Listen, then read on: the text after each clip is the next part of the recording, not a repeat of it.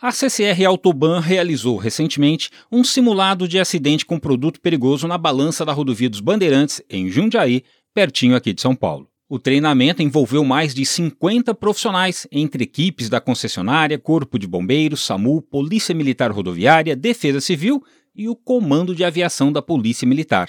O objetivo foi promover a integração entre os profissionais que realizam atendimentos de emergência nas rodovias e aperfeiçoar o trabalho das equipes, segundo o Fausto Camiolotti, diretor de operações da CCR Rodovias. Fazemos exercício de simulado a fim de prepararmos todas as pessoas, médicos, enfermeiros, resgatistas, equipe de CETESB, Corpo de Bombeiros, todas as instituições que estão aqui, até Defesa Civil, Polícia Militar Rodoviária, a fim de criar essa sinergia e promover um treinamento técnico, controlando tempos e monitorando protocolos.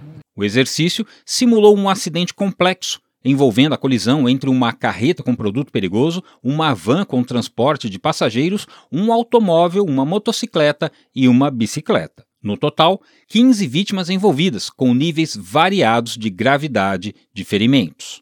Por que, que vocês escolheram essa diversificação de envolvidos? É porque são acidentes com cinemáticas diferentes e são públicos que geralmente estão na rodovia. O quão mais real for essa, esse cenário para a gente, melhor para a gente poder praticar e, e, treinar o nosso time. Qual a avaliação que você faz? Olha, a avaliação super positiva né, do, de todo esse atendimento, uh, principalmente desse envolvimento né, de todos os órgãos, né, uh, para garantir realmente esse melhor atendimento para o nosso público.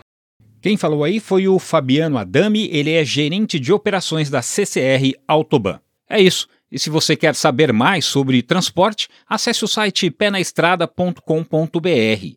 De São Paulo, Jaime Alves.